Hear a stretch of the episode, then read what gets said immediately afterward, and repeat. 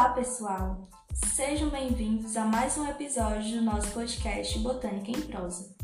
Eu me chamo Hilary Moraes, sou graduanda em Ciências Biológicas na Unilab e bolsista de extensão do Grupo de Pesquisa em Biologia Vegetal, onde trabalho com a divulgação científica em botânica.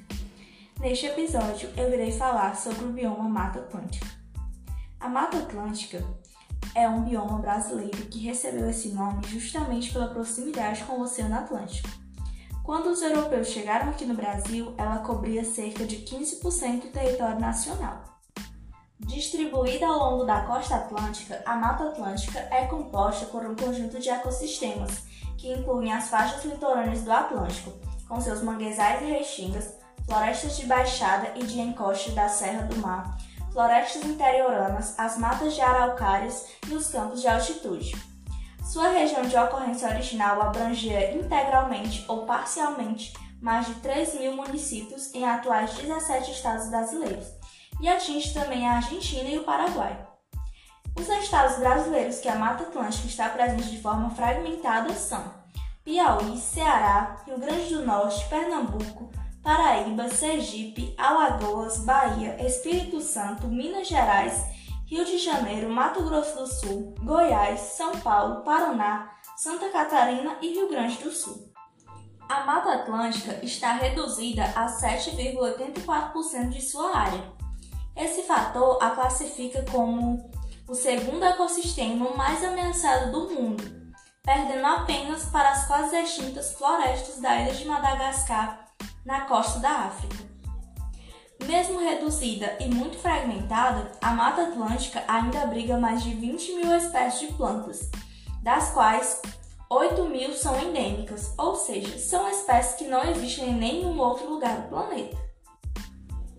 É a floresta mais rica do mundo em diversidade de árvores. No sul da Bahia, por exemplo, foram identificadas 454 espécies distintas em um só hectare desse bioma.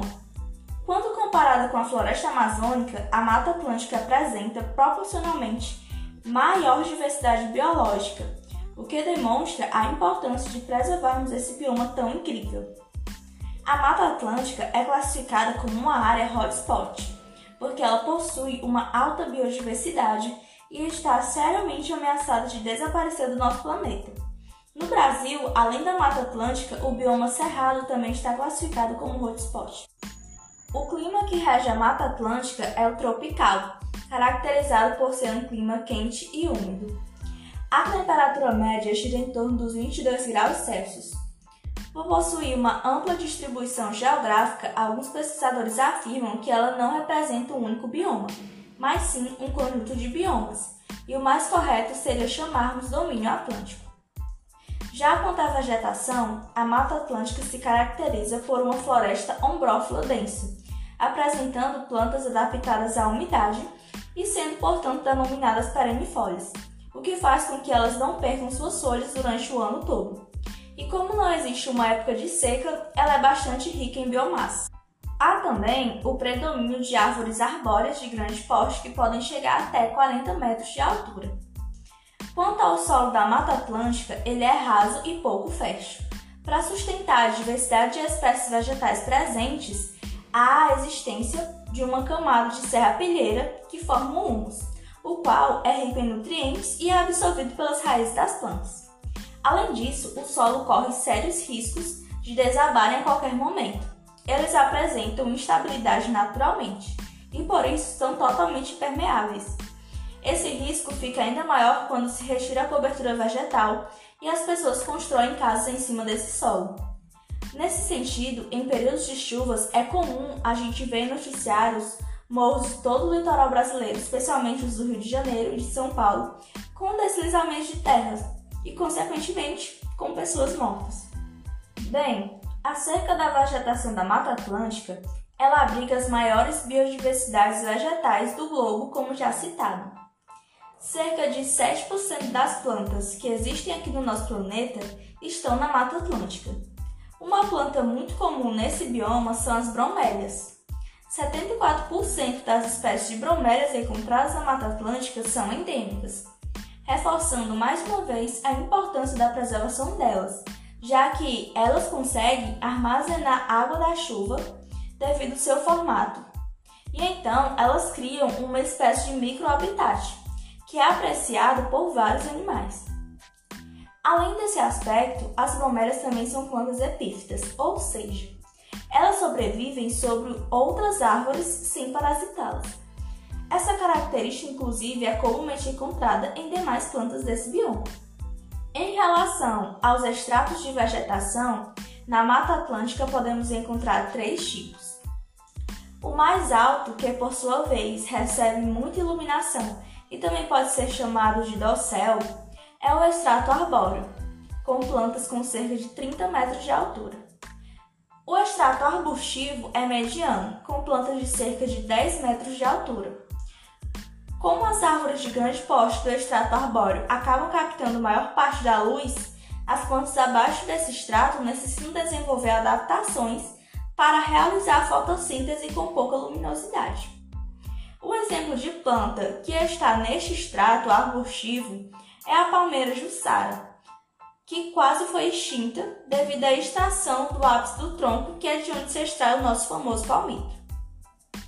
E por fim, nós temos também o extrato herbáceo, que é o mais baixo de todos e se caracteriza por ter plantas latifoliadas, ou melhor dizendo, plantas com folhas largas, porque quanto maior for a superfície foliar, ela consegue pegar um pouquinho da luz que vem de cima e assim realizar sua fotossíntese. Diferentemente da caatinga, onde as plantas possuem adaptações à seca, na Mata Atlântica as plantas necessitaram desenvolver adaptações para sobreviverem nesse ambiente extremamente úmido, já que em locais com muitas chuvas assim, corre o risco de apodrecerem os tecidos vegetais.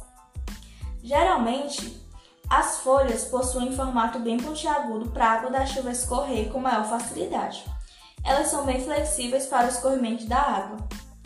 Outra adaptação também que vale a pena destacar está associada aos estômagos, os quais são responsáveis pelas trocas gasosas. Essa estrutura fica aberta o dia todo para as espécies perderem água por transpiração. Outro exemplo de adaptação é a presença dos hidatórios, que são glândulas que eliminam o excesso de água no fenômeno conhecido como butação. Outras adaptações são a presença das raízes tabulares, que auxiliam na fixação das plantas nesses solos úmidos, dentre outras características que vão assegurar a sobrevivência das plantas nesse bioma. Aproximadamente 120 milhões de pessoas vivem na área de domínio da Mata Atlântica. A qualidade de vida destes quase 70% da população brasileira depende da preservação dos remanescentes, porque, mesmo que fragmentados, ainda auxiliam na manutenção das nascentes e fontes regulam o fluxo dos mananciais d'água que abastecem as cidades e comunidades do interior, ajudam a regular o clima, a temperatura, a umidade e as chuvas. Até hoje, ao longo do bioma, são exploradas inúmeras espécies florestais madeireiras e não madeireiras, como o caju, o palmito jussara, a erva mate, as plantas medicinais, as plantas ornamentais, os cipós, dentre outras. Apesar dessas atividades gerarem emprego e divisas para a economia, grande parte da exploração da flora atlântica acontece de forma predatória e ilegal, estando muitas vezes associada ao tráfico internacional de espécies. Apesar da expansão da indústria, da agricultura, do turismo e da urbanização terem causado a diminuição da biodiversidade em vastas áreas, a Mata Atlântica oferece outras possibilidades de desenvolvimento de atividades econômicas, que não implicam na destruição do meio ambiente e, em alguns casos, podem até gerar renda para comunidades locais e tradicionais. Como, por exemplo, posso citar o uso de plantas para produzir remédios, matérias-primas para a produção de vestimentas, essências de perfumes, insumos para a indústria alimentícia, usos madeireiros e, mais recentemente, o mercado de carbono. Dessa forma, inúmeras ONGs e projetos ambientais estão buscando nos últimos anos a constante regeneração e preservação desse bioma tão importante para nós brasileiros, bem como para toda a biodiversidade vegetal presente no planeta. E não podemos esquecer que também é da Mata Atlântica que vem a árvore que deu origem ao nome do país, o pau-brasil. E aí, pessoal, gostaram de ouvir sobre a importância deste bioma? Então não esqueçam de curtir o cartaz desse episódio no Instagram do nosso grupo o arroba BiovegUnilab. Comente as impressões de vocês acerca desse episódio. Um forte abraço e até a próxima!